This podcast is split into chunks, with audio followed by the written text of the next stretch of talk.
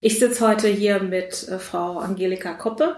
Frau Koppe hat die Methode Wildwuchs entwickelt, eine mögliche Behandlungsmethode für Endometriose, über die wir gleich ein bisschen genauer noch reden möchten. Frau Koppe, zu Beginn möchte ich aber fragen, was verbindet Sie eigentlich persönlich mit dem Thema Endometriose? Mhm. Also bevor ich jetzt von mir erzähle, muss ich gleich korrigieren. Methode Wildwuchs ist keine Behandlungsmethode, mhm. sondern Methode Wildwuchs, ich sage das mal erstmal so ein bisschen salopp, ist eigentlich ein Weg, um wieder zu einer gesundheitlichen Eigenmacht zu kommen, also mhm. zu einer Selbsthilfe oder Selbstheilungsweg auch zu finden für sich, wie man sich selber stärken kann. Und äh, die Methode Wildwuchs äh, gibt es eben aufgrund von meiner eigenen Geschichte, weil ich war als junge Frau, ähm, war ich eben Endometriose-Patientin. Äh, das heißt, ähm, ich war damals 24, hatte meinen ersten Job ähm, in so einem Jugendbildungshaus und habe halt erlebt, wie mich eine Krankheit überfällt ich habe einen dicken Bauch gekriegt an einem Nachmittag äh, und das war so schlimm, die Schmerzen. Dann bin ich dann mit meinem Auto in die Notfallklinik gefahren und äh, habe dann alle möglichen Untersuchungen über mich ergehen lassen müssen. Und ähm, bin dann kurz Zeit später operiert worden, weil ich so einen schnell wachsenden Tumor, man wusste eben nicht genau, was das mhm. war, eben rechts hatte.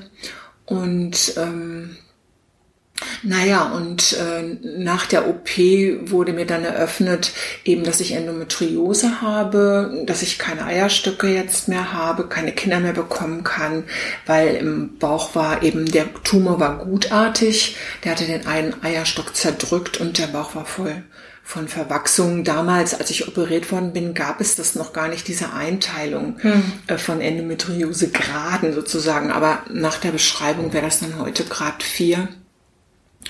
Und ähm, der Arzt hatte mir auch erzählt, damals gab es äh, an der Uniklinik in Münster pro Jahr fünf Frauen, bei denen Endometriose diagnostiziert wurde. Mhm.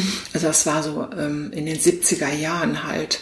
Und ähm, ja, das ist praktisch meine Verbindung zur Endometriose. Ich hatte sie selbst. Mhm. Und ähm, ja, die Situation, die kennen ja auch andere Frauen heutzutage nach der Operation.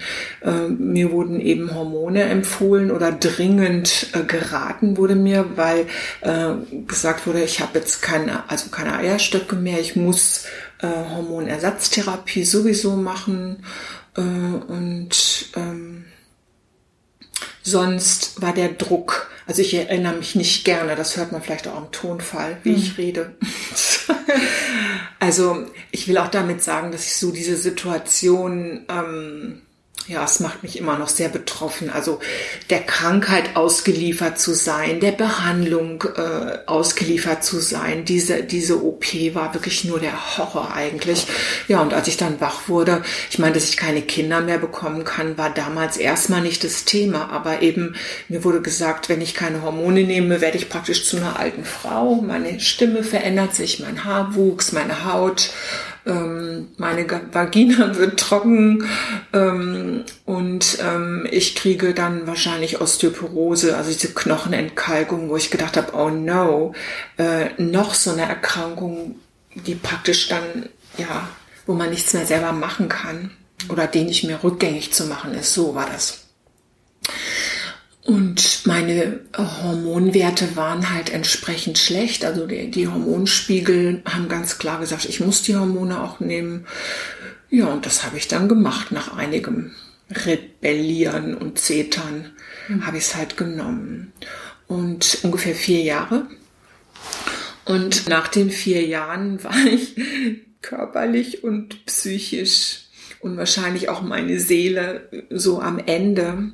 Also sprich, ich hatte äh, über zehn Kilo zugenommen, hatte immer äh, Wasser in den Beinen und in der Brust jeden Monat, mhm. hatte Migräne. Ich hatte früher keine Migräne. Ich habe jetzt auch, also ich bin einfach kein Migräne-Typ. Ich habe kaum Kopfschmerzen, Migräne schon gar nicht. Aber damals hatte ich Migräne.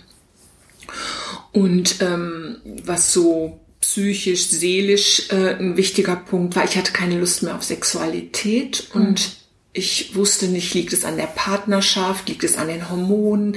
Ich wollte mit meinem Partner eigentlich ein Kind adoptieren, was dann aber sich als schwierig herausgestellt hat, also schwieriger als man so gedacht hat.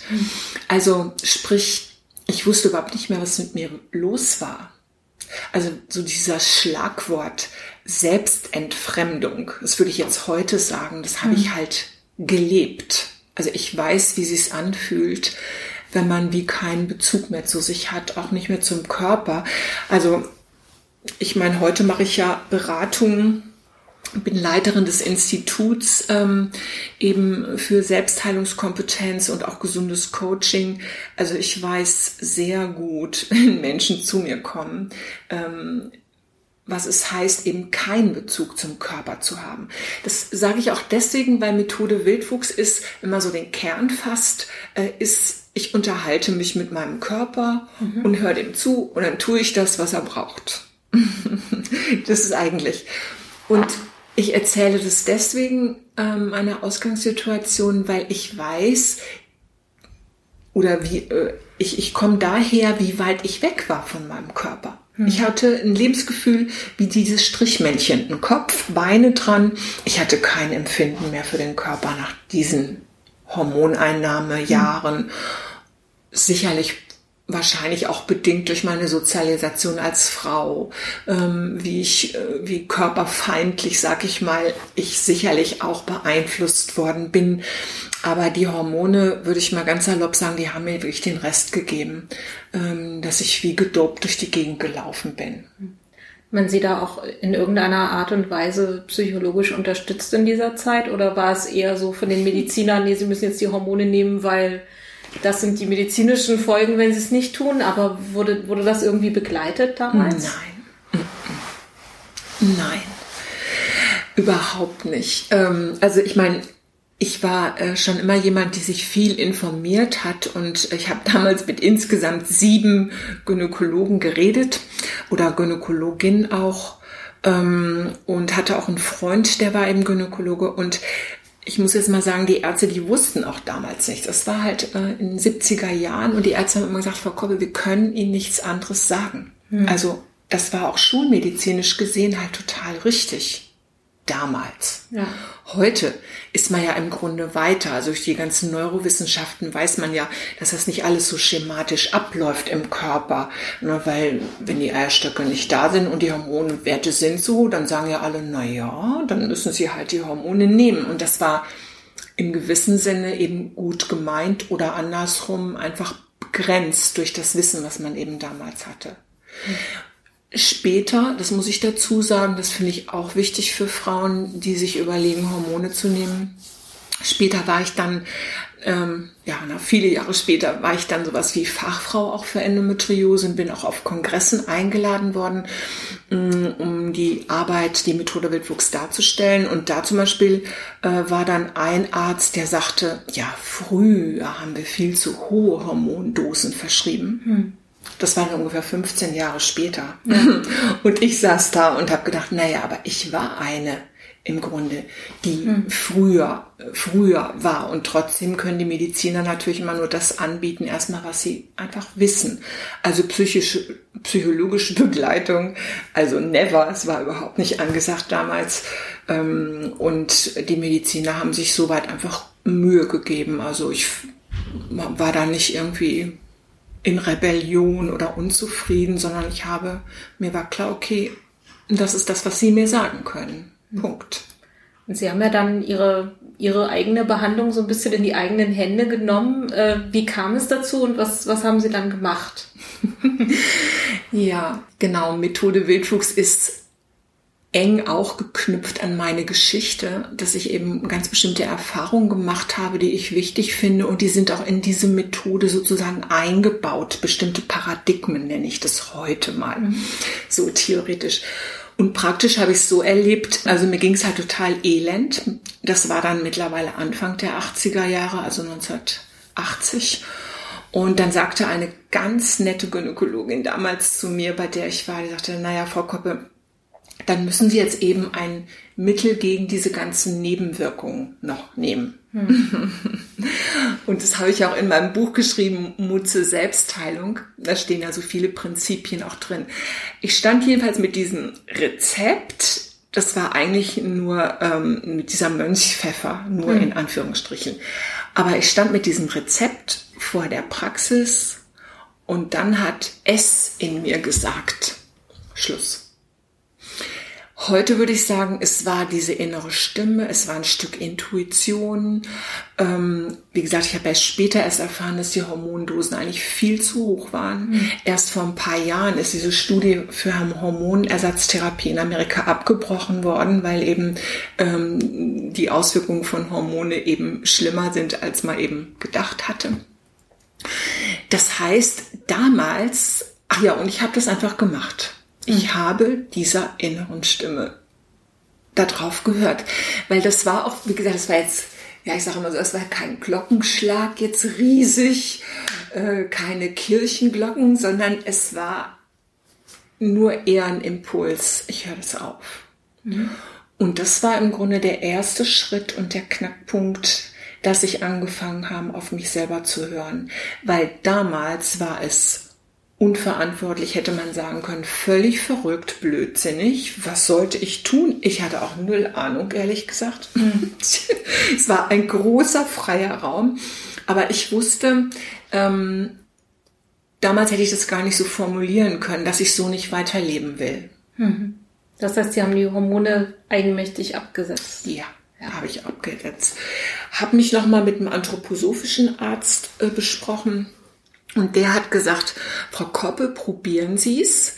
Das finde ich auch nochmal ein wichtiger Punkt, weil ich finde das eigentlich total wichtig, dass Ärzte eben solche Selbsthilfewege begleiten und mhm. bestärken. Weil, wie gesagt, die Neurowissenschaften sagen heute, es sind so viele Faktoren, die mitbestimmen, was im Körper passiert. Das kann man nicht einfach nur mit diesen alten schulmedizinischen Modellen erklären. Und es gibt ja auch heute Ärzte. Aber es ist schon wichtig, in so einer Situation, er hat gesagt, er könnte mir auch nicht sagen, ob das funktioniert. Er hat mir so mhm. Konstitutionsmittel dann verschrieben eine Zeit lang.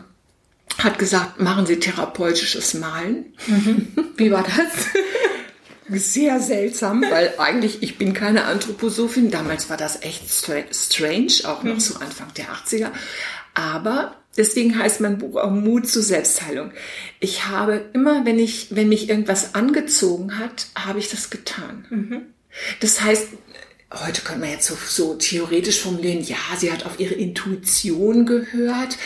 Aber das war wie so ein Leitfaden, wenn ich gedacht habe, okay, das könnte es vielleicht bringen. Und dann bin ich halt anderthalb Jahre therapeutisches Malen habe ich dann jede Woche gemacht. Und so ging es im Grunde immer weiter, dass das was mich interessiert hat. Ich hatte dann zufällig, nämlich äh, tollerweise von unserem Fra feministischen Frauengesundheitszentrum Berlin hier, mhm. die hatten von der amerikanischen Endometriosegesellschaft so einen kleinen Flyer übersetzt. Mhm. Und die haben beschrieben unter anderem zum Beispiel, dass man eben in Amerika Erfahrung hat mit Visualisierung hat mir gar nichts gesagt erstmal. Das heißt, mit inneren Bildern halt Arbeit auch mhm. gearbeitet hätte, auch bei der Erkrankung Endometriose. Und mit diesem, ähm, diesen Flyer, alles was sie geschrieben haben, das habe ich einfach umgesetzt. Mhm. Ich weiß auch nicht, ob ich das heute alles nochmal machen würde, aber damals war das wirklich so, also zum Beispiel, ich sage das deswegen, zum Beispiel haben sie dann angegeben, dass man so ähm, ganz hohe Dosen von Vitaminen nehmen soll. Mhm. Und die sind ja extrem in Amerika. Und dann bin ich wirklich bei uns im Dorf in die Apotheke gegangen und habe hab kistenweise dann Vitamine bestellt und mir selber solche Shakes gemacht, ja. ja. Deswegen meine ich, ich weiß nicht, Gut, heute hat man andere Informationsmöglichkeiten. Damals gab es das Internet überhaupt nicht. Ja, das mhm. muss man sich mal vor Augen führen. Naja, auf jeden Fall. Dann bin ich zum Yoga gekommen. Ich habe äh, immer gerne Sport gemacht. Gott und Göttin sei Dank. Habe da mehr drauf geachtet. Dann habe ich angefangen äh, zu fasten. Da kam dieses Buch raus äh, von dem Dr. Lützner, wie neugeboren durch Fasten. Das ist heute immer noch ein Bestseller. Mhm. Habe ich ausprobiert. Ich habe meine Ernährung umgestellt. Ich habe über Trennkost, Getreide, Rohkost, basische Ernährung, wo ich jetzt letztlich gelandet bin. Mhm. Also ich habe einfach ganz viel ausprobiert. Und damals zum Beispiel Yoga war, war, war komisch. Hm. War komisch, so, wo man heute immer so sagt, das ist so esoterisch dann, ja. Yoga war absolut komisch, als es anfing. Hm. Ne, irgend sowas da von Indien und so. Das war mir egal. Mir waren diese Bewertungen egal. Hm. Also ich habe, äh, und das kann ich eben auch wirklich nur mitgeben oder finde das so wichtig, so jetzt als wirklich schon ältere auch mal zu sagen, für Frauen mit Endometriose wirklich darauf zu hören, sich darauf zu konzentrieren, was sagt denn meine innere Stimme? Was, was, wo fühle ich mich angezogen? Wo denke ich, da geht's vielleicht weiter? Weil eine Garantie kann niemand geben. Hm. Gibt es nicht gibt es nicht im Leben, ich muss es ausprobieren, ja. Und so habe ich dann unheimlich viel ausprobiert und bin dann durch Zufall, also wir haben dann so eine Selbsthilfe und Selbstheilungsgruppe eben gegründet, aber in der Form, dass wir im, damals im Frauenbildungshaus in Zülpich äh, uns wochenendweise getroffen haben und mit einer Trainerin immer weiter gearbeitet haben. Mhm. Zu unseren Themen, sage ich jetzt einfach mal, zu bestimmten Lebensthemen. Und die Trainerin, die hatte in Amerika dann schon kennengelernt äh, von dieser Rosemarie Rodewald, Dr. Rosemarie Rodewald. Ähm, die hat äh, mit Visualisierung gearbeitet und zwar mit Frauen und auch Jungen, aber auch Mädchen mit Menstruationsstörungen. Mhm. Das Buch heißt, glaube ich, Magie, Heilen und Menstruation. Das kam dann auch Anfang der 80er raus. Und da habe ich dann diese Visualisierungsarbeit kennengelernt und zwar eben so körperorientiert. Das heißt, ich habe eine Visualisierung gemacht, eine innere Reise ins Körperinnere. Mhm. Und es war für mich die Revolution, weil ich war, ich war ja so als so ein Strichmännchen, sag ich ja, und ich hatte mhm. kein Körpergefühl. Und das muss man auch nicht haben, wenn man mit Visualisierung oder mit inneren Bildern arbeitet. Weil innere Bilder ist eine Kompetenz, die ist vorsprachlich und die haben alle Menschen auf der ganzen Erde. Und ähm, sagte meine Lehrerin Dr. Jean Achterberg, wo ich später gelernt habe. Und ich bin halt in einer inneren Reise in mein Körperinneres gegangen und habe mir den Bauch und den Bauchraum angeguckt auch mit den Verletzungen. Weil ein Merkmal von inneren Bildern ist eben, es ist so ein Erfahrungswissen. Ein Merkmal ist, dass ich tatsächlich biologisch korrekte Verhältnisse mir angucken kann. Und es war nicht schön, in mhm. meinem Bauchraum zu laufen, so operiert wie ich war. Aber es war wie so eine, so eine innere Berührung wieder von meinem Körper. Also das kann man schwer mit Worten beschreiben, so einen hm. Bezug dazu. Ich habe irgendwie wieder existiert und mich wahrgenommen und dann so intim auch. Hm. Das sagen zum Beispiel auch manchmal Frauen, oder ein Beispiel ist, dass eine Frau sagt, die hätte gedacht, naja, wenn ich so eine innere Reise mache, dann sehe ich vielleicht so eine eklige Zyste. Und als sie dann aber das gemacht hat und die innere Reise ist, man guckt sich das an, äh, man kann es auch berühren, riechen, äh, die Atmosphäre spüren. Und die Frau hat gesagt, dadurch, durch diese Art von Kontakt eben zum Körperinneren, wird es auch so wie zu einer Freundin. Hm. Und es hat mich so tief beeindruckt, diese Visualisierung. Heute ist es so ähnlich wie unsere Körpererkundung. Also die Visualisierung heißt Körpererkundung, wo man in das Körperinnere geht und sich eben auch anschauen kann, was los ist. Und die Fragestellung, die wir in der Methode Wildwuchs immer haben, das hängt eben auch mit meiner eigenen Geschichte zusammen. Die Fragestellung ist immer, okay, Körper, ich komme jetzt, sage mir, was kann ich selber tun? Ja, mhm. das ist die Fragestellung. Und Methode Wildwuchs ist eben keine Behandlung, ähm, sondern auch, ich arbeite, habe mit Hunderten von Frauen mit Endometriose auch mittlerweile gearbeitet, sondern es ist immer, ich sage es mal, egal, so in Anführungsstrichen, ob ich mich operieren lasse, ob ich eine Hormontherapie mache, ob ich eben das alles gar nicht mache. Ich kann immer den Teil selber erforschen, ähm, was ich selbst tun kann. Mhm. Das, diesen, diese Macht, sage ich mal, diese Eigenmacht haben wir immer. Ich hätte das damals nicht so bezeichnet, aber für mich gehört es mit dazu, halt ja so eine Kommunikation mit dem eigenen Körper zu haben und ähm, wie so eine Art Bestärkung oder Bekräftigung ähm, für die Schritte, die ich dann im Alltag mache.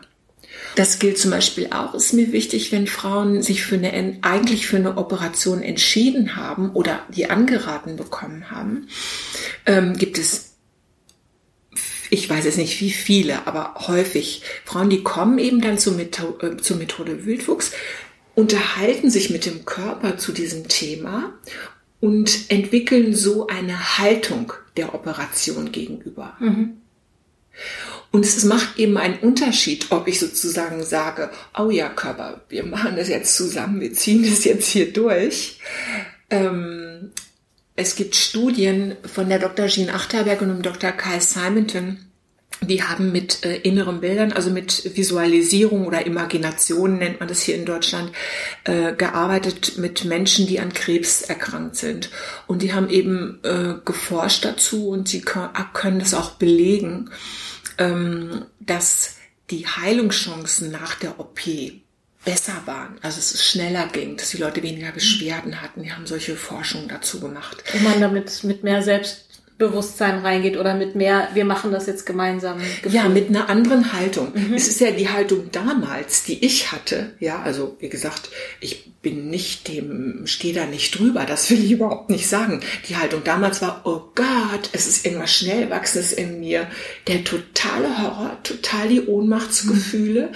Ich war nur auf dem Horror, in dieses Krankenhaus zu gehen, mich auszuliefern, in Narkose. Ich fand es nur furchtbar war. Also ich war Opfer. Mhm. ähm, was halten Sie denn davon, dass, also ich kenne viele Frauen mit Endometriose, die bezeichnen die Endometriose als der Feind in meinem Bauch. Genau. Genau. Das finde ich, finde ich immer eigentlich eine, eine furchtbare Vorstellung, ne? weil das ist ja, ich, ich kann ja, also der ist ja in mir drin und wir wissen, alles ist chronisch und ich glaube, wenn, wenn man mit so einer Einstellung da reingeht, ich habe einen Feind in meinem Bauch, das ist ja auch irgendwie, so eine selbstzerstörerische Kraft am Ende hat, weil man ja gegen sich selber in dem Moment dann auch, anstatt äh, mit der anderen Einstellung ranzugehen, ne? zu mhm. sagen, wir machen das jetzt gemeinsam und dann geht's mir, meinem Körper, uns geht's dann wieder besser. Ne? Also mhm. das ja, jein. Also ich kann das total gut verstehen. Ich finde Krankheit einfach ätzend mhm. und kann das total gut verstehen, wenn man, wenn man durch den Körper, also zum Beispiel auch wenn Frauen Tumore haben in der Brust, also wir arbeiten ja mit allen möglichen Erkra also Personen, die mhm. erkrankt sind, auch mit Männern. Und natürlich sieht es erstmal so aus, wenn ich, wenn ich, wenn ich Krebs habe, wenn ich Tumore habe, dass der Körper mein Feind ist, die Krankheit zumindest ist mein Feind ist, die mich eben in solche Ohnmachtsituationen bringt und zwingt. Mhm. Ja, das ist zum Beispiel eine Frau, die hatte einen gutartigen Tumor in der Brust und die wollte sich den eigentlich angucken und auch mit dem reden und rauskam aber und auch das ist übrigens Selbsthilfearbeit oder Eigenmacht, dass sie sehen musste, sie ist in Wirklichkeit stinksauer auf diesen blöden, gutartigen Tumor, der sie mhm. in so eine Situation bringt, ja, sie in Biopsie machen zu lassen und so weiter. Mhm. Und das ist die eine Seite von Krankheit, deswegen kann ich das total gut verstehen. Und die andere Seite ist aber, dass ich sagen kann, okay, ich bin völlig genervt von dieser Erkrankung, aber normal neutral betrachtet, ist es einfach ein vitales körperliches Geschehen. Auch mhm. Krebs. Wenn man es mal ganz neutral betrachtet, ist es einfach eine Aktivität des Körpers. Und die Bereitschaft zu sagen, okay, ich gehe jetzt da mal hin und bin zumindest mal offen, ob ich ein Stück verstehe, was das soll. Also nicht als Ursache oder Schuld übrigens. Das ist ein ganz wichtiges Ding. Da stehen mhm. wir überhaupt nicht drauf. Sondern die Frage ist immer so wie von vorne, von der Zukunft her. Okay, wenn ich das habe, was kann ich aber selber tun? Was kann ich begreifen? Was kann ich umstellen? Und Krankheiten haben zum Beispiel und auch gerade Schmerzen. Dieses ganze Thema Schmerzen bei Endometriose, ja, mhm. hat damit zu tun mit nicht gelebter Trauer, mit Wut. Das Thema Wut ist für Frauen auch total wichtig bei Endometriose. Nicht als Ursache, sondern als Zugriffsmöglichkeit zu diesem ganzen Schmerzthema. Bestimmte Verluste. Ich habe ähm, hab ja beobachtet, dass äh, es in sehr vielen und den meisten Fällen, ähm, wenn Frauen kommen mit Endometriose, ungefähr anderthalb bis zwei Jahre vorher einen ganz gravierenden Verlust gegeben hat. Das muss kein Todesfall sein, sondern es kann auch sein, ähm, dass ich ein Stück Heimat verloren habe, Beziehung verloren habe, wie auch immer, also mhm. Verlust in einem umfassenderen Sinne. Und dass solche Trauerprozesse auch bei anderen Erkrankungen eine totale Rolle spielen. Und da kann ich selber was tun. Hm. Ich kann mich damit beschäftigen. Ich kann dazu ein Tagebuch schreiben. Ich kann in die Trauergruppe gehen. Ich kann mir eine Therapeutin suchen. Ich kann äh, mit dem Körper sozusagen permanent mich dann auch darüber unterhalten, ob das genügt, ob er noch was braucht, ähm, genügend zu weinen, bitteschön. Ja, manche Leute machen das nicht, weil sie hm. Angst haben. Das meine ich nicht arrogant. Wie gesagt, alles auch meine Geschichte, ja. Wenn ich einmal an, weil die Menschen meinen, wenn ich einmal anfange, dann höre ich überhaupt nicht mehr auf. Ich kann nicht mehr funktionieren. Mein Alltag funktioniert mir nicht mehr. Das sind einfach, also ich habe für mich ein Verständnis entwickelt, auch mit meinen Macken oder Ängsten. Und ich kann das zum Beispiel, wenn dann Frauen sagen, das ist ein Feind von mir oder ich will da am liebsten nichts mit zu tun haben, kann ich total gut verstehen. Das drückt sich auch in, in, dem Namen Methode Wildwuchs aus. Mhm. Wildwuchs ist auf der einen Seite nämlich was, was dauernd in der Zeitung steht. Wildwuchs in der Verwaltung. Oh Gott, oh Gott, ist ja furchtbar. Ja. Und dieser Wildwuchs in meinem Bauch, der war ja, meine Mutter wird sagen, ist das denn schön? Ja, nein, der war nicht schön. Und Wildwuchs muss man auch beschneiden. Mhm. Manchmal müssen diese OPs eben sein, weil der Körper das nicht packt alleine. Das ist so. Punkt. Ähm, und auf der anderen Seite ist aber Wildwuchs auch diese Kraft. Das heißt, ich möchte eigentlich auch, deswegen sitze ich hier für, zu diesem Podcast-Gespräch, ähm, dass es sich lohnt, sich das anzugucken. Und diese, dieses kleine Beispiel, was ich vorhin genannt habe, dass eine mhm. Frau gesagt hat, ich habe gedacht, die Zyste ist so ekelig und hinterher ist sie wie ein Stück Freundin, weil ich mich tatsächlich mit dem Körper unterhalten kann. Mhm. Sage ich vielleicht nachher nochmal was zu. Ähm, und das heißt, es gibt dann auch Kraft, weil wenn ich mit dem Körper zum Beispiel eins bin, dass diese OP jetzt sein muss, das hat andere Auswirkungen. Mhm. Man wird anders mit den Ärzten reden, anders in die Narkose gehen, ganz bestimmt. Ja, das ist wirklich Selbstbestimmung und Eigenmacht. Mhm. Dazu gehört in der Methode Wildwuchs, das habe ich zwar vorhin eigentlich schon angedeutet durch meine Geschichte, aber zum Beispiel, wenn Frauen das sagen, äh, die Endometriose ist mein Feind. Hm, sie, Sie haben vorhin so gesagt, na, es ist ja chronisch. Also ich würde dem widersprechen. Ich würde dem widersprechen, weil das ist eine Festlegung ähm, von der Erkrankung, die ich so erstmal gar nicht akzeptieren würde, weil das ist keine besonders produktive Art, darüber zu denken.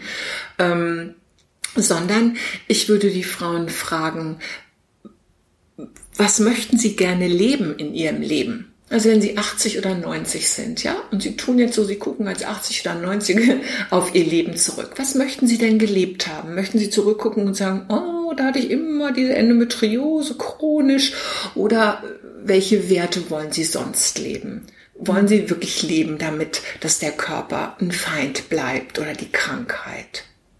Und wenn Personen aber sagen, ja, dass sie sagen, okay, sie denken eben so über ihren, über ihren Körper.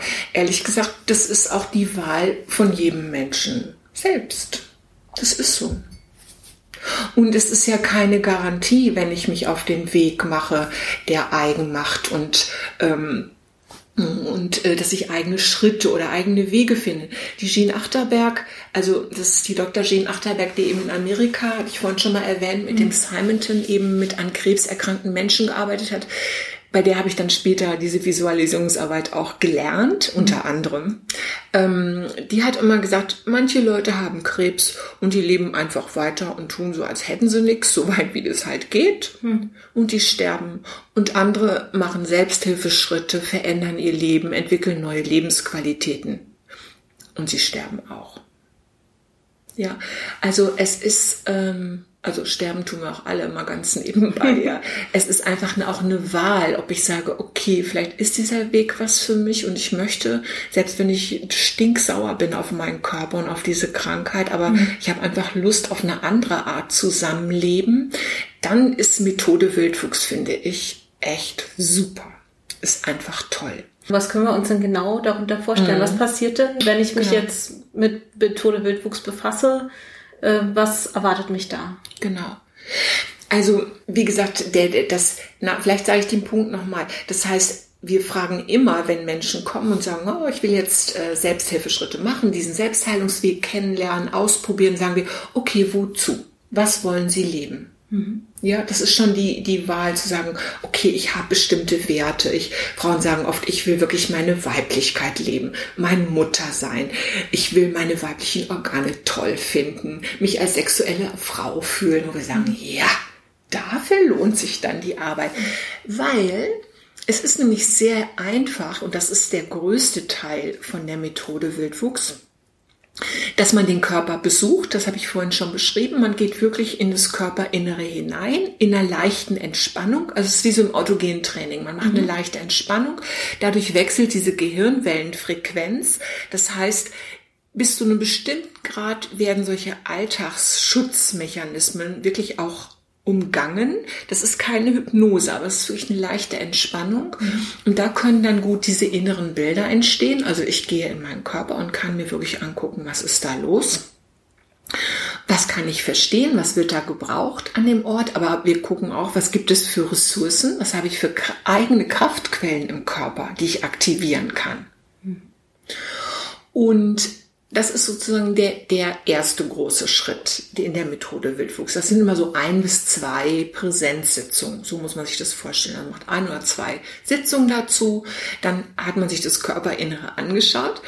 Dann kommt wieder ein bis zwei Sitzungen, ähm, führt man ein Gespräch mit dem Körper.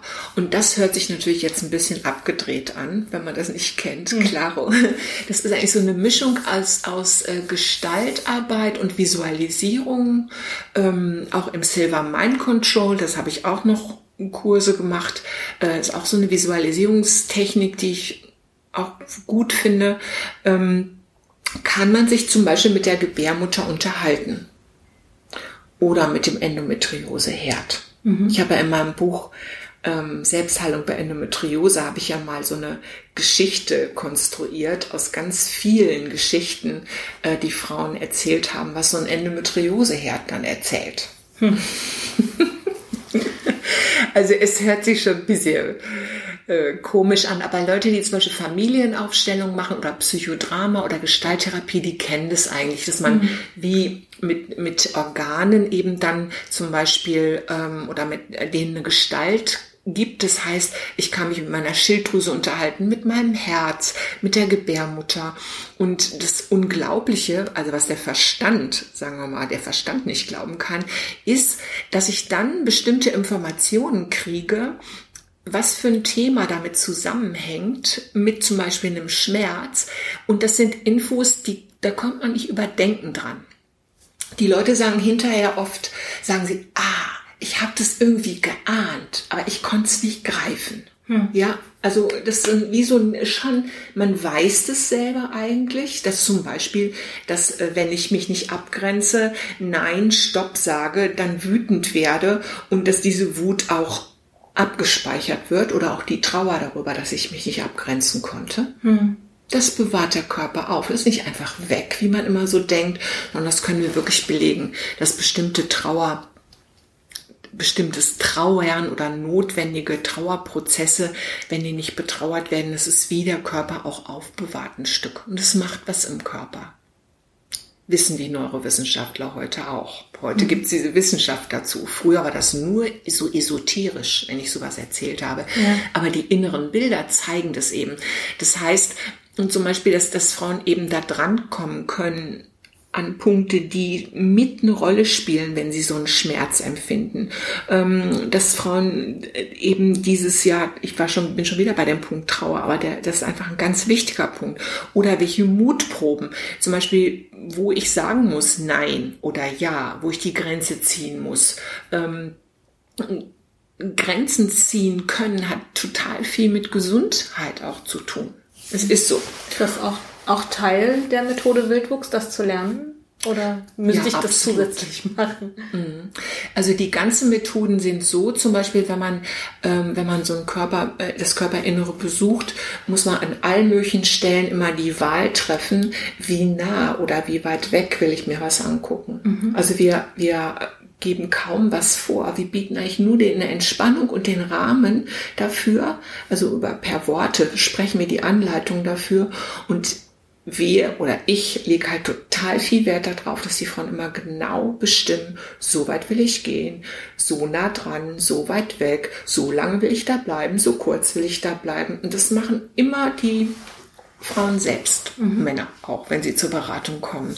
Und es ist ein Training. Da sagen Leute oft, da habe ich überhaupt noch nie drüber nachgedacht, wie weit oder wie nah ich was an mich rankommen lasse. Mhm. Ja, also es wird bewusst. Also es ist jetzt kein, sagen wir mal, in der Methode Virtuos kein extra Themenbereich, so, dass man sagt, so, wir reden jetzt über Grenzen und arbeiten dazu, sondern es ist implizit. Mhm. Es ist mit drin.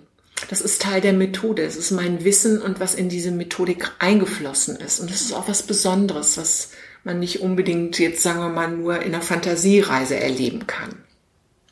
So, und in dem zweiten Komplex, nämlich ähm, also Arbeitsschritt, wo man sich mit dem Körper unterhält, stellt man immer die Frage, okay, was muss ich aufhören? Und das ist eigentlich das Schwierigste der Methode Wildwuchs. Hm. Ich sage immer, wenn ich neue Handlungsschritte finde, wenn der Körper sagt, okay, er braucht das und das und ich sage, gut, dann mache ich bestimmte Mutproben, ich kümmere mich um mich, ich klinge mich aus, ich meditiere, ich stelle meine Nahrung um, ich gehe zur Therapie und arbeite bestimmte Traumatisierungen auf und, und, und, und, und. Dann ist aber immer die Frage, okay, was gebe ich dafür auf? Hm. Sonst sage ich immer, ziemlich hart bleibt es auf dem Niveau von Silvesterwünschen. Und nach zwei Wochen, oder immer dieses Motto, ich höre jetzt auf zu rauchen. Mhm. Das heißt, wir erarbeiten schon immer auch sehr konkrete Handlungsschritte. Das heißt, wenn der Körper etwas möchte, schreiben wir das auf. Zum Schluss, ganz zum Schluss nämlich gibt es so, das ist wie so ein Coaching-Plan, ein Blatt Papier, wo all das, was der Körper möchte und was die Frau dann gesagt hat, was sie tun wird, um die Bedürfnisse des Körpers zu erfüllen, schreiben wir auf und dazu fragen wir immer, okay, und was bist du bereit dafür aufzugeben? Zum Beispiel, man sagt, ja, ich sage jetzt öfter Nein und grenze mich ab. Hm. Gelle? Ja, es, es hört sich super an. Hört sich einfacher an als es. Genau.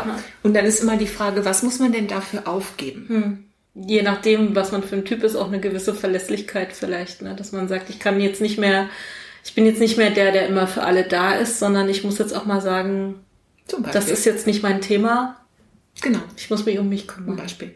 Ja. Genau. Ich zum Beispiel habe äh, durch meine Sozialisation hatte ich, das hört sich jetzt auch komisch an, aber es, es ist so, hatte ich überhaupt kein Gefühl, wenn ich wütend war. Ich selber habe das nicht gespürt. Hm. Ich komme aus einer schwierigen Familiensituation ja. und ich konnte das nicht spüren. Und ähm, um sich abzugrenzen, ist Wut sehr oft sehr wichtig, dass ich richtig sauer bin und sage, hier ist Schluss und Ende. Ja, das heißt, dieses Mittel auch zum Abgrenzen hat mir gefehlt. Und was ich dafür aufgeben musste, wenn ich bei meinem Beispiel dann mal bleibe, mhm. ist nicht, ja, die Zuverlässigkeit ist auch ein wichtiger Thema, äh, ein wichtiges Thema, sondern bei mir war dieses Nettsein. Mhm. Ich war so nett und so hilfsbereit, nicht nur zuverlässig, sondern ich war für alle anderen da. Ich würde heute sagen, ich war Co-Abhängigkeit war mein Thema. Mhm. Ja, also wenn man andere Leute in den Vordergrund stellt und sich, also auch in Suchtstrukturen ist es so, dass dann immer äh, Personen gibt, die sich kümmern. Mhm. Und ähm, das heißt, es war nicht nur meine, mein Nettsein und Hilfsbereitsein, sondern, äh, also doch war es schon, aber es war eben auch ein Stück Identität. Ja, wenn man ja. sich selber dann damit identifiziert, ich bin so. Genau, genau. Das ist praktisch ein, ein freiwilliger Verlust, würde ich fast sagen. Ähm, das heißt, dass ich freiwillig bestimmte alte, vertraute Muster, weil es hatte ja auch einen Sinn, nicht wütend zu sein, wenn man aus einer schwierigen Familie zum Beispiel groß wird, das gar nicht mehr zu spüren als Kind. Als kind. Es macht einen Sinn, dass viele Frauen glauben, ähm, wenn sie sich abgrenzen, wenn sie Nein sagen, verlieren sie die Liebe von anderen Menschen, werden sie alleine. Also so ganz tiefe auch Kinderängste oft stecken mhm. ja da unten drunter. Und man hat ja gelernt über viele Jahre, okay, wenn ich dann nett bin, wenn ich meine Wut nicht zeige, äh, dann kann ich gut, also werde ich genügend geliebt. Also das heißt, man hat ja gelernt, wie ich so gut durchs Leben komme. Hm. Sagen wir mal hier im europäischen Raum. Red nochmal davon. Ja. Und ähm, das heißt, in dem Moment, wenn ich diese alte Vertrautheiten aufgebe, indem ich zum Beispiel sage, okay, ich gebe jetzt dafür auf mein Nettsein, das macht was, total. Weil natürlich wenn ich meine Wut äußere, wenn ich mich abgrenze, betrifft es ja andere Leute und, und da kommen ja Reaktionen. Also das sind mhm. einfach auch Mutproben. Und ähm, also das ist so ein Stück Arbeit in unserer Methode zu gucken, was für Muster waren mal gut und wichtig, vielleicht in der Kindheit oder in der Pubertät und als Erwachsene, wo sind die aber nicht mehr nötig? Mhm. Und dass ich die dann aufgebe und das ist eigentlich eins der schwersten auch. Aber die Chinesen sagen immer, in eine volle Tasse Tee kann man nichts reinschütten. Das heißt, ich kann nicht wirklich was neue, neue Schritte tun, die meinen Körper stärken, vitalisieren, ähm, mich zu mir, mich mehr zu mir bringen, dass ich auf mich höre. Also dazu muss ich bestimmte Dinge aufgeben. Und nicht, weil ich so gerne muss sage, ja, äh, sondern das habe ich echt gelernt. Das musste ich lernen. Und Krankheit ist einfach ein Zwang und ein Druck, bestimmte Dinge auch aufzuhören. Bereitet man sein Umfeld dann darauf vor, dass man jetzt diese Veränderungen vorhat oder werden die vor vollendete Tatsachen mhm. gestellt? Ja, also es gibt nämlich noch einen dritten Schritt. Darin liegt jetzt die Antwort. Der dritte Schritt, große Schritt ist, äh, dass man zu der inneren Stimme auch gehen kann. Also wo ich ganz am Anfang von, von erzählt habe, dass ich auf meine innere Stimme gehört habe. Dafür haben wir jetzt so ein Archetyp uns ausgedacht wenn ich immer uns sage, dann bin einerseits natürlich ich, die die Methode Wildwuchs schon entwickelt hat, aber ich hatte ähm, immer auch Frauen. Äh, Zirkel sozusagen, wo wir mhm. ganz viel mit Visualisierung geübt haben. Ähm, ich habe bei der Schien Achterberg gelernt, Silver Mind Control gelernt, ähm, autogenes Training. Also das heißt, ich habe schon verschiedene Lehrerinnen und Kolleginnen auch gehabt. Das hat halt dieses Wir. Mhm. Und ähm, diese innere Stimme, diese Intuition, dafür haben wir so eine Figur geschaffen, die alte Weise oder für Männer auch der alte Weise, aber mhm. es ist schon auch ein weibliches Prinzip, wo man dann hingeht, wieder in der Visualisierung, so einer, so einer Entspannungs inneren Reise, entspannten inneren Reise und zu der dann sagt, zu der dann sagt, okay, was ist jetzt der nächste Schritt? Und das heißt, es sind keine abstrakten äh, Handlungsschritte, sondern man guckt immer, okay, wie wie kann ich denn bestimmte äh, meine meine Handlungsschritte auch entwickeln? Und zwar einerseits, was sind es für Schritte, die für mich logisch sind oder folgerichtig? Also zum Beispiel, wenn ich meine Wut überhaupt nicht merken konnte wenn ich das jetzt mal nehme, ja, dann kann ich nicht als nächsten Schritt schreiben, äh, also aufschreiben, zum Beispiel als oder die Beraterin hätte mir nicht aufschreiben können, so ist denn eine Beraterin für mich in der Form gegeben hätte damals. Ähm, okay, und jetzt äußerst du deine Wut in deiner Partnerschaft. Geht gar nicht. Mhm. Sondern der erste Schritt ist, ich merke, steht, würde zum Beispiel auf dem Zettel stehen, zweimal in der Woche Wut körperlich merken. Mhm. Also das Bewusstsein, die Achtsamkeit entwickeln. Genau, die Achtsamkeit. Mhm. dann der nächste Schritt wäre, die Wut für sich alleine, ohne Menschen, mal ausdrücken körperlich. Mhm. Kissen verkloppen, Teller in die Spüle, nicht Teller, Töpfe in die Spüle werfen. Ja, wunderbares Mittel. Das heißt, dass man bestimmte Schritte eben macht, um dann neue Verhaltensweisen zu entwickeln. Ich habe dieses Food-Training übrigens auch in dem Buch Extra Selbstheilung äh, mhm. bei Endometriose beschrieben, wie man das machen kann. Und dazu gehört dass dann auch immer, dazu ist ja auch die Beraterin mit da zu gucken, wie wirkt sich das denn dann in der Beziehung oder in der Familie zu Hause aus. Mhm. Und natürlich werden die Leute damit konfrontiert. Aber da achten wir schon drauf, dass es geht, also es wirklich ein Schritt ist. Und das sieht immer so aus wie ganz winzige Schrittchen eigentlich, was dann auf diesem äh, Coaching-Plan steht. Aber die haben halt, wie wenn man einen Stein ins Wasser wirft, dieses Beispiel bisschen abgenudelt, aber das finde ich schon auch ganz gut. Ja, es zieht eben auch langsam Ringe und es ist eher so eine sanfte Arbeit. Mhm. Das heißt nämlich Methode Wildwuchs, also in diesen drei Schritten, also den Körper zu erkunden. Zweiter Schritt mit dem Körper zu reden, zu gucken, was muss ich aufgeben. Dritter Schritt ich gehe zu der weisen Alten und sage, okay, was soll ich jetzt morgen machen? Aus diesen Sitzungen sozusagen, wir als Beraterin helfen dann ähm, Schritte rauszukriegen, die machbar sind, die auch eben nicht zu groß sind, sondern angemessen sind. Daraus, das schreiben wir alles auf ein Blatt Papier. Da stehen dann so 12 bis 13 Schritte drauf. Äh, das bekommen die ähm, Personen dann mit und setzen das vier Wochen lang zu Hause um, aber im telefonischen Kontakt. Mhm. Und das ist genau diese Coaching-Begleitung. Und also früher haben wir das mal weggelassen, weil diese Coaching-Begleitung, weil man muss es eben selber bezahlen, diese Beratung. Und dann habe ich mhm. gedacht, hm, so aus finanziellen Gründen kann man ja vielleicht das ohne so eine Coaching-Begleitung dann auch machen lassen, aber das funktioniert nicht, sondern genau den Punkt, den Sie nämlich sagen, wie kommt es dann im Umfeld an? Mhm. Ja, das heißt, die Frauen machen dann einen Schritt, und wenn dann, sagen wir mal, in der Familie das Chaos ausbrechen sollte, was eigentlich nicht so oft vorkommt, ehrlich gesagt. Aber dann gibt es immer die Möglichkeit anzurufen oder per Skype, also sich coachen zu lassen. Ne? Mhm. Dieses Rezept ist dann, also dieses Coaching-Rezept ist dann praktisch nur der Start und für die vier Wochen ist umzusetzen, aber mit so einer Begleitung. Und da achten wir dann schon auch drauf, weil wir als Beraterin das natürlich wissen, dass das Revolutionen auslösen kann. Mhm führt mich direkt zu meiner nächsten Frage. Äh, was braucht es denn dazu, die Methode Wildfuchs mal auszuprobieren? Wir haben jetzt schon geredet, es gibt Kurse. Wo gibt es die überall und gibt es auch noch andere Möglichkeiten, sich da mal reinzuführen? Mhm. Genau, also Methode Wildfuchs kann man einmal in Form von Seminaren kennenlernen. Die laufen in verschiedenen Ländern immer wieder. Also die Arbeit gibt's in Deutschland, Österreich und in der Schweiz. Da kann man in anderthalb Tagen, Freitag, Samstag ist es immer, kann man die verschiedenen Schritte machen. Mhm. Als Selbsterfahrung.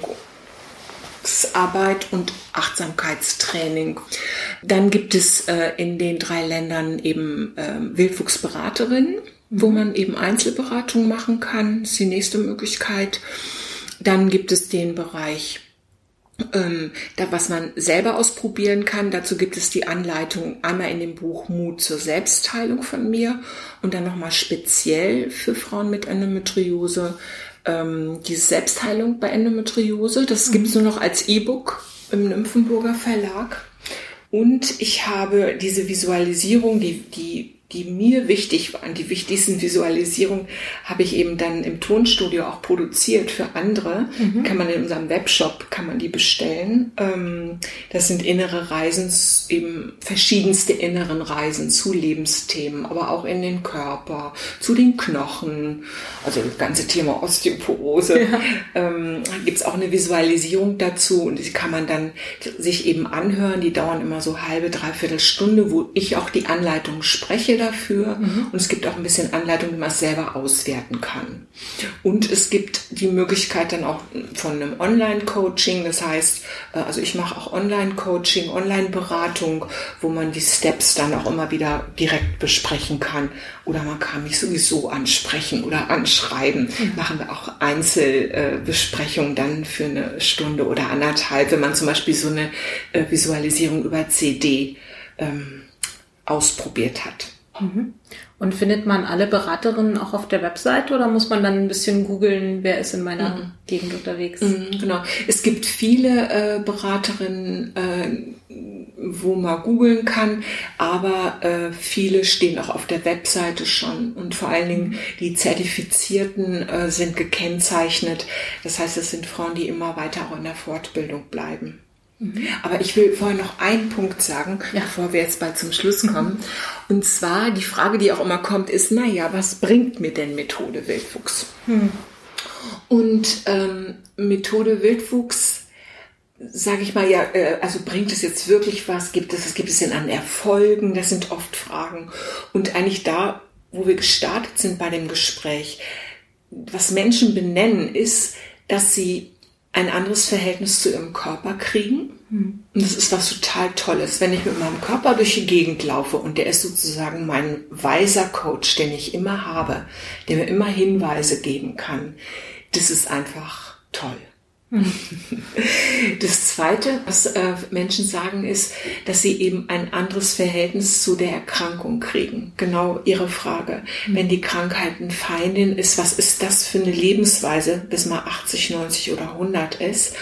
Ähm, man kann so leben, sicher, aber ich glaube, es ist nicht besonders nett in Anführungsstrichen. Und das sagen äh, Leute, dass sie auch ein anderes Verhältnis zu ihrer Erkrankung äh, bekommen haben. Und ähm, sonst gibt es eben auch körperlich alle möglichen Reaktionen, äh, was Leute dann erzählen. Aber es ist einfach sehr unterschiedlich. Es gibt keine Garantie. Es ist eben wirklich keine Behandlung, so wie schulmedizinische Behandlung. Es sind immer die Punkte, sich ähm, Lebensqualitäten, würde ich so sagen, aufzumachen und Eigenmacht zu entwickeln, mhm. eigenmächtig im Körper zu sein. Und der letzte Punkt, den Menschen sagen, den haben wir jetzt noch gar nicht weiter besprochen, aber das gehört auch dazu. Ich denke, dass diese innere Stimme, ich sage immer, Achtung, Angelika Koppe, Methode Wildwuchsweisheit, keine Philosophie. Aber ich denke, und das ist auch meine, nicht nur meine Erfahrung, ähm, sagen auch andere Menschen, dass wenn ich in Kontakt bin mit dieser inneren Stimme, bin ich auch in Kontakt mit höheren Kräften. Manche Leute sagen da, Gott oder Göttin äh, mit Allah, die Richtung kenne ich mich nicht so aus, ob Muslime das so sagen würden, aber äh, manche Natur, ähm, Naturkräfte, ähm, höhere Meister, wie auch immer man das benennen mag.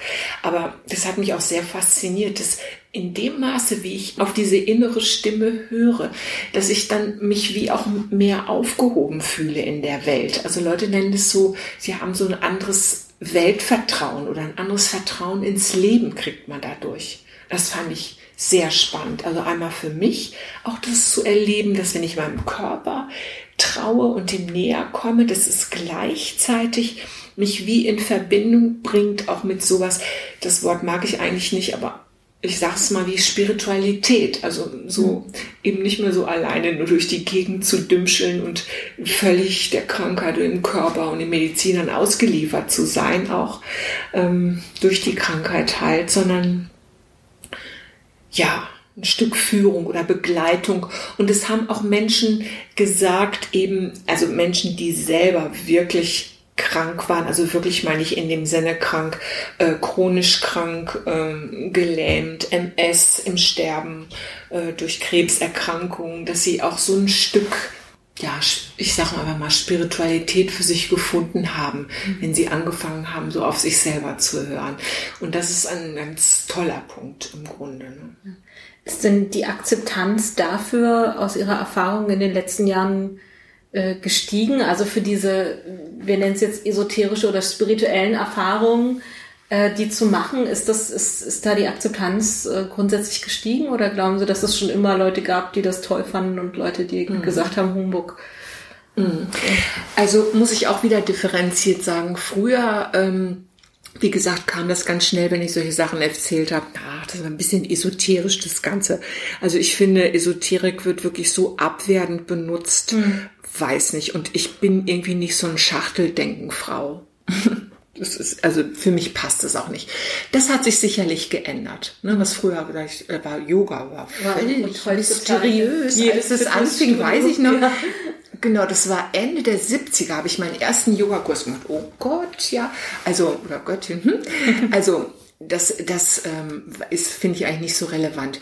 Die, die Menschen sind offen dafür geworden und eher andersrum. Ich bin dann oft erstaunt wie wichtig das Menschen auch ist. Mhm. Glaube, Weltvertrauen. Ich meine, nicht umsonst hauen sich vielleicht die Religionen die Köpfe ein, ja. Bestenfalls könnte man noch sagen, ja, da steckt wirklich so ein Kern darunter. Ich weiß es nicht wirklich, also da bin ich ratlos einfach. Mhm. Ähm, da tun sich ja auch Christen und Muslime irgendwie echt nix. naja, das nur nebenbei. Ähm, aber äh, dass Menschen ein Bedürfnis danach haben, sich so eingebunden oder gefühlt mhm. zu fühlen oder in der Welt, dass es irgendwie einen Sinn macht, dass sie hier auf der Erde rumlaufen. Und was ich toll finde, was ich beobachte, dass die Jüngeren, also die so zwischen 20 und 25, dass die noch mal ein Stück, also viele, die ich auch persönlich kenne oder die in die Ausbildung dann auch kommen, ähm, nochmal es viel selbstverständlicher finden, auf den Körper zu hören, sich mit solchen spirituellen Fragen auch zu beschäftigen oder mit Glaubensfragen zu beschäftigen. Und ich finde, das lässt echt hoffen. Schön. Ähm, dann können wir vielleicht abschließen. Wir haben ja schon geredet, es gibt mehrere Kurse. Und dann können wir ja vielleicht nochmal über den hier reden, der jetzt in Berlin ist extra für nochmal für Endometriose-Frauen. Ähm, vielleicht äh, wollen Sie da einfach kurz was zu erzählen zu diesem Kurs und wie und wo man sich dann anmeldet als Endometriose-Patientin, wenn man da Interesse hat. Genau. Der äh, Kurs mal speziell für Frauen, die an Endometriose erkrankt sind, äh, eben findet in Berlin statt im Juni, jetzt 2018. Man kann sich anmelden bei uns im Institut ähm, muss man nur googeln, Institut Angelika Koppe und Partnerin. Mhm. Dann kommt man sofort, äh, wird man sofort hingeleitet. Man kann einfach eine Mail schreiben oder man kann mich auch persönlich anrufen. Vielleicht können Sie bei dem Podcast dann auch meine Telefonnummer, Na, meine klar. Handynummer noch einblenden. Also ja. ich bin wirklich gerne ansprechbar auch dafür.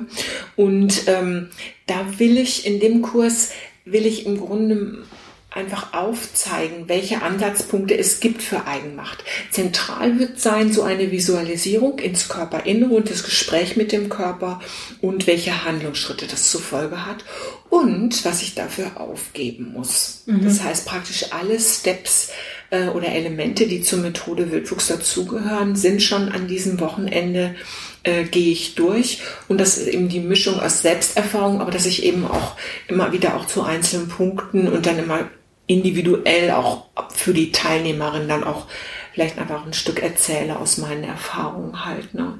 Das mhm. ist also ist wirklich ein, ein reines Selbsterfahrungswochenende, Samstag, Sonntag.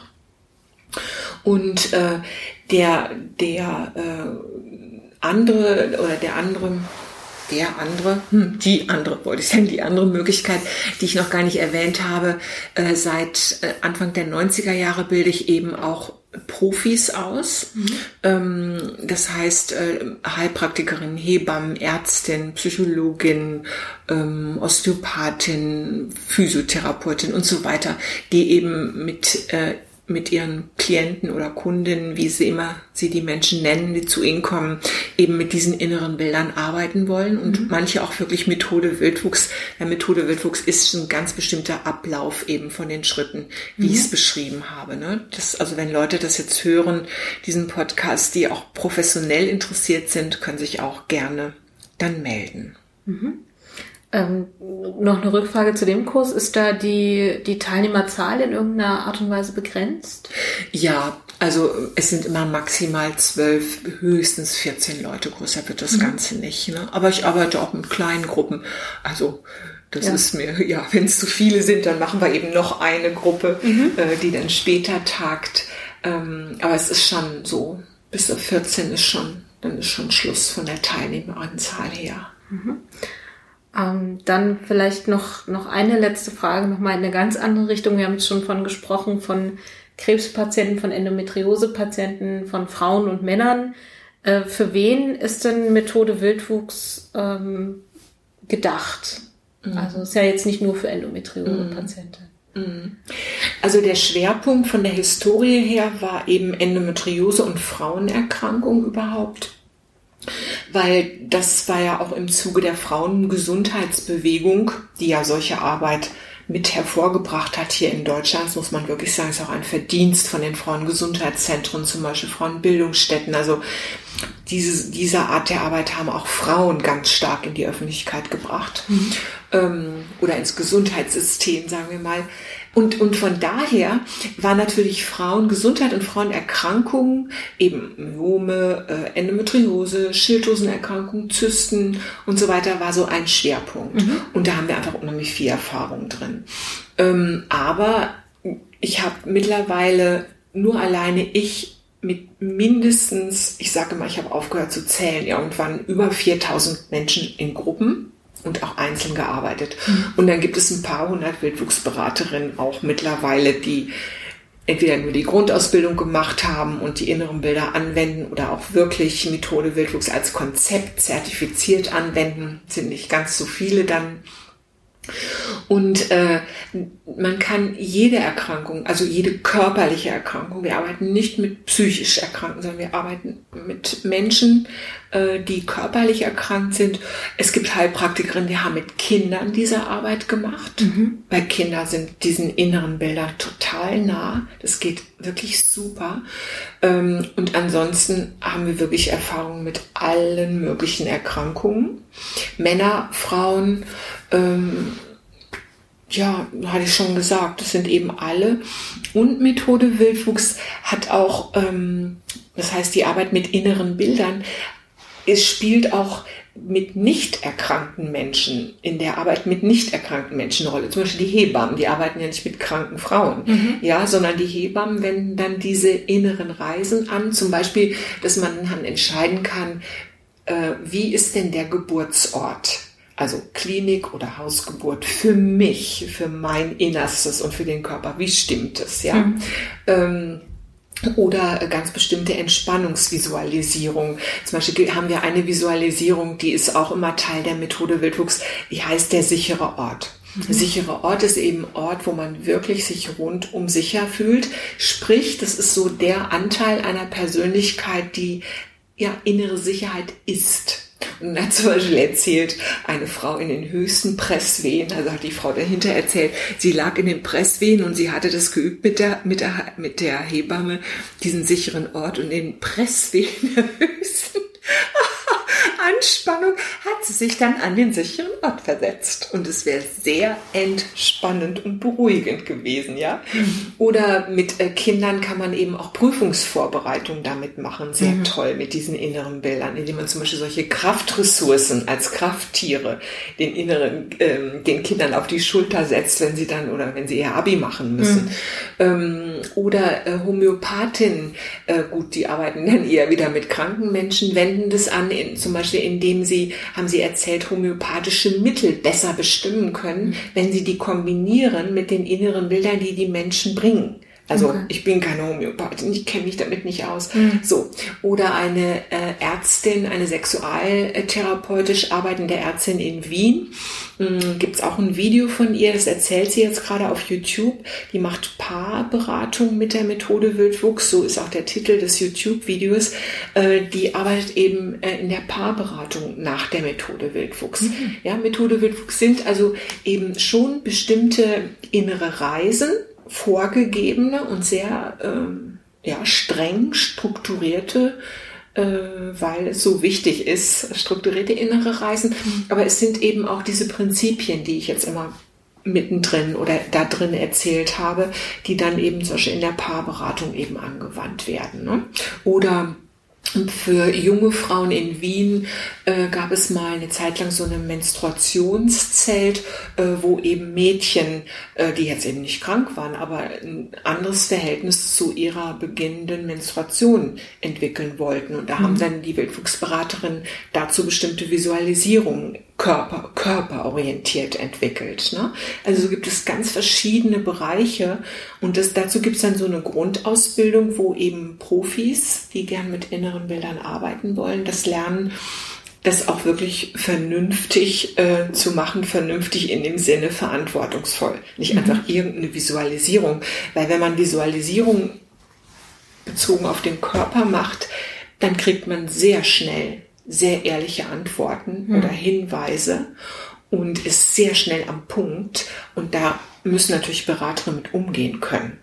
Das ist jetzt mehr für die Profis, aber das ist schon, äh, das sind mächtige, innere Bilder sind viel mächtiger, als man denkt. Und man denkt, ach, na ja, mache ich mal eine Fantasiereise. Sobald ich zum Körper gehe, sobald ich wirklich was wissen will, äh, wissen will, was soll ich tun, was ist, tut, mir, tut dir gut, Körper, kriege ich die Antwort. Hm. Und die ist uns nicht immer nett. ja. Okay. Dann, dann vielleicht, äh, um, um den Abschluss nochmal abzurunden, ja. ähm, interessiert mich noch, ähm, was ist denn heute Ihr Stand mit Endometriose? Wie würden Sie Ihre Beziehung zu der Krankheit heute beschreiben? Ja, es ist jetzt eine Provokation, was ich sage, aber ich sage es eben trotzdem. Also erstens mal, ich hatte Endometriose, für mich persönlich, ich hatte Endometriose. Ich persönlich habe mein, lebe immer mit diesen inneren Bildern. Das ist mein Alltag geworden mhm. und habe mein ganzes Leben auf den Kopf gestellt. Also ich habe einen neuen Beruf, eben, ich wusste ja vorher auch nicht, dass ich so ein Institut mal gründen würde. Ich bin von meiner Grundausbildung Diplompädagogin für Erwachsenenbildung und Soziotherapeutin für chronisch und lebensgefährlich Erkrankte. Mhm. Das ist so meine berufliche und noch verschiedene andere Fortbildungen habe ich gemacht. Ähm, okay, ich äh, habe selber irgendwann ein Kind als damals offiziell Alleinerziehende genommen, weil ich mein Muttersein leben wollte und zwar als heilsamen Schritt für mich. Mhm. Ich musste Mutter sein. Äh, ich musste das meinem Körper zuliebe. Ähm, das heißt, ich habe mein Leben nach und nach verändert, immer so Kügelchen für Kügelchen. Aber der Leitfaden war immer diese innere Stimme und die inneren Bilder, die sehr einfach im Grunde, finde ich, machen einfach ist es dann nicht, diese Schritte auch wirklich zu tun mhm. und was Altes aufzuhören. Und das ist das Spiel, was ich heute noch spiele mit dem Leben oder im Leben. Und ähm, ich persönlich würde erstmal sagen, dass Endometriose vielleicht eben gar keine einheitliche Erkrankung ist. Mhm. Manchmal glaube ich, Endometriose ist gar keine Krankheit, wobei ich die Forderung von Frauen mit Endometriose total verstehe, dass viel mehr geforscht werden muss und geguckt werden muss, was kann man noch erkennen, mhm. was kann man von der Prä als Prävention machen bin ich absolut dafür. Ich bin überhaupt keine Gegnerin von Schulmedizin oder so, sondern von, von guten Ärzten, die sich wirklich ins Zeug legen, äh, dass da auch weiter geforscht wird. Das ist das eine. Und das andere, wenn ich sage, Endometriose ist vielleicht gar keine Erkrankung, kommt daher, dass es sich lohnt, zum Beispiel dieses ganze Thema Schmerzen sich sehr genau anzugucken. Hm. Ja, man weiß ja, dass zum Beispiel bestimmte Herde, die sind total klein oder Frauen haben nur einzelne ganz kleine Herde, die haben irre Schmerzen. Es gibt Frauen, die haben voll Verwachsung, den ganzen Bauch. Äh, beim Kaiserschnitt wird zufällig entdeckt und sagen, jo, pff, also, jo, habe nicht großartig was gemerkt. Mhm. Das heißt, was Schmerzen macht, lohnt sich sehr genau anzugucken. Das ist meine Erfahrung. Mhm. Und insofern, wenn man sagt, ja, ich habe Endometriose und das bedeutet jetzt Schmerzen und Entzündungen und dass ich keine Kinder kriegen kann, diese Pauschalisierung, äh, also in dem Sinne bin ich da, na, dagegen nicht, aber würde ich einfach ein Fragezeichen machen, ist Endometriose wirklich so eine als einheitliche Erkrankung oder sind nicht die verschiedenen Symptome, wo es sich lohnt, auch diese verschiedenen Symptome sich anzugucken? Mhm. Vielleicht ist es zum Beispiel Jetzt nicht als Schuld meine ich, sondern als Zugang zur Eigenaktivität, wenn ich nicht Mutter werde. Vielleicht spielen andere Dinge damit eine Rolle dass ich nicht Mutter werden kann. Mentale Einstellung und nicht als Schuldvorwurf. Das ist immer so gefährlich, wenn man hm. sowas sagt, ja. sondern als Zugriffsmöglichkeit, wo ich selber gucken kann. Wie ist meine Oma? Wie, wie war meine Oma äh, als Mutter? Wie meine, meine Mutter als Mutter? Wie spielt vielleicht diese Nachkriegsgeschichte eine Rolle? Im Familienstellen weiß man das ja oft, dass solche alten oder die Neurowissenschaften wissen es heute auch, hm. dass altes Erbe mit eine Rolle spielt, was ich heute leben kann und auch körperlich leben kann. Also ich bin eine Verfechterin davon, die einzelnen Symptome sich gesondert anzugucken und nicht so einen großen Topf aufzumachen und zu sagen, Endometriose ist das und das. Weil so wie ich es erlebe, und das finde ich ist ein großer Nachteil auch vom Internet, obwohl ich Fan eigentlich bin von dieser ganzen neuen Technologie, ehrlich gesagt, ja, ähm, da stehen so viel Horrorgeschichten drinne, was macht, was hat es für eine Funktion, mhm. wenn ich solche Aussagen treffe? Die Frauen ja. zu mir, die zur Beratung kommen oder auch äh, zu den anderen Beraterinnen, die kommen oft so in Panik und sind so verzweifelt, wenn sie diese furchtbaren Geschichten lesen und es ist so pauschal. Mhm. In dem Sinne meine ich das jetzt wieder, nicht akademisch, ist Endometriose jetzt überhaupt eine Erkrankung? Nein, nein, sondern Endometriose nicht zu pauschal anzusehen und sich die Mühe zu machen, die einzelnen Elemente und Symptome sich genau selber anzugucken. Und das kann ich jetzt nicht beurteilen, aber vielleicht wäre es auch von der Medizin her interessant, noch viel mehr äh, äh, die einzelnen Symptome mal zu verfolgen. Hm. Und ähm, zum Thema Schmerz, das sage ich jetzt auch nochmal als Provokation. Ich finde, man soll sich gut überlegen, ob man sich so schnell operieren lässt. Weil jeder Eingriff, auch eine Laparoskopie, das nervt mich auch, wie locker das so also gehandhabt wird. Naja, dann mache ich eben mal, lasse ich mal eine Laparoskopie machen. Ähm, also muss ich sagen, es ist ein Eingriff, es ist ein Schnitt, es sind Vernarbungen und Narben und Narbenschmerzen ist ein ganz wichtiges Thema, wenn ich mich zwei oder dreimal habe operieren lassen. Hm. Ja, also das sind immer so Bereiche, wo man dann eben zum Beispiel eine Narben Narbenbehandlung unbedingt eigentlich machen müsste. Das, damals gab es das alles überhaupt noch gar nicht. Ne? Mhm. Und ähm, ich habe die eins, das einzige Symptom, äh, was ich noch hatte, war, äh, also wie gesagt, mein Hormonspiegel ist im Bereich des Normalen. Ich bin jetzt älter, also ich habe es irgendwann mal untersuchen lassen. Mhm. Ich bin jetzt schon sehr viel älter ähm, und ich finde, mein sowohl mein Haarwuchs, meine Haut sieht eigentlich noch relativ okay aus, ehrlich gesagt. Ja. ähm, selbst meine Knochendichte, die im, im Röntgenbild ist wirklich okay, ähm, obwohl ich so lange jetzt auch keine Hormone mehr nehme. Aber wie gesagt, ich mache sehr viel, also alle Schritte eigentlich, äh, alle, alle Wege über Ernährung, über Sport gehe ich immer noch, immer noch. Und, ähm, und der, aber ein Punkt, ähm, zum Beispiel diese Stelle, wo der gutartige Tumor operiert wurde, rechts, das tat mir manchmal weh. So. Und dann habe ich das auch untersuchen lassen und die Ärztin sagte, na, na, äh, also im, Ultraschall und so, man sieht nur eben, dass, dass die Narbenbildung und Verwachsung da dran sind. Mhm. Ähm, und ich habe gemerkt, dass wenn ich äh, trauere und es aber nicht lebe, weil ich keine Zeit habe, weil ich keine Lust drauf habe, mir das anzugucken, kriege ich diesen Druck an dieser Stelle. Hm. Und sobald ich dem dann nachgehe und nachgebe, hört es auf. Weil ich habe es untersuchen lassen. Also ich hm. bin Fan von guten Diagnosen. Ja. Ähm, und äh, das ist so eine, ja, wie so eine Art Erinnerung, die ich immer noch habe. Hm. Ja, und in dem Sinne äh, gebe ich mein Wissen gerne weiter an andere Frauen, die Endometriose haben, weil ich einfach, ja, es einfach glücklich drüber bin, in was für einer Lebensqualität ich lebe. Ich sage auch immer, ich bin aber auch ein sehr schlechtes Beispiel bei meinem vielen Gesundsein, weil ich war nie wieder wirklich ernsthaft krank, außer Erkältung äh, also das Immunsystem, da muss ich auch immer schön drauf aufpassen, ähm, dass das Immunsystem gut funktioniert, eben gerade angesichts der Erkrankung früher. Mhm. Und ich sage immer, ich bin aber auch ein schlechtes Beispiel, weil ich finde eben Gesundheit ist auch eine Gnade. Mhm. Das ist auch ein Erlebnis. Man kann so viel mehr machen, als man denkt. Das ist das Motto. Und Gesundheit und Heilung ist ein Wunder, ein Geschenk, eine Gnade. Das kann man nicht wirklich machen. Also Wildwuchs betont, dass wir als Menschen machen können, aber ähm, das haben eben auch, auch unheilbar kranke Menschen gesagt. Ob sie sterben oder wie gesund sie noch leben können, das liegt eben auch nicht nur in unserer Hand und auch nicht in der Hand der Ärzte oder Ärztin. Das ist so. Und das macht es aber auch ein Stückchen leichter, weil man kann immer nur das probieren, was eben in unserer Macht liegt. Das ist Eigenmacht und den Rest müssen wir tja, lassen, annehmen.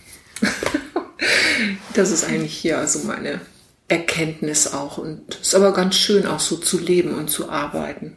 Ist nicht so anstrengend. Das kann ich mir vorstellen. äh, ja, dann bedanke ich mich ganz ja. herzlich für das interessante Interview. Werde in den Show Notes natürlich die ganzen Sachen verlinken, über die wir im Laufe des Podcasts geredet haben. Also sowohl die Internetseite, Videos etc., alles was erwähnt wurde, findet ihr dann in den Show Notes. Da müsst ihr nicht selber euch durchs Netz googeln. Wenn ihr dann Fragen noch habt, könnt ihr gerne an info@endohilfe.de Fragen stellen. Und alle, die natürlich direkt Interesse an den Kursen haben und an der Arbeit von Frau Koppe, meldet euch dann bitte auch direkt hier im Institut. Ähm, ja, dann vielen Dank fürs Zuhören. Vielen Dank fürs Dabeisein, Frau Koppe. Ja. ja. Danke für die Gelegenheit und danke fürs Zuhören, sage ich auch. Super. Tschüss. Tschüss. Mhm.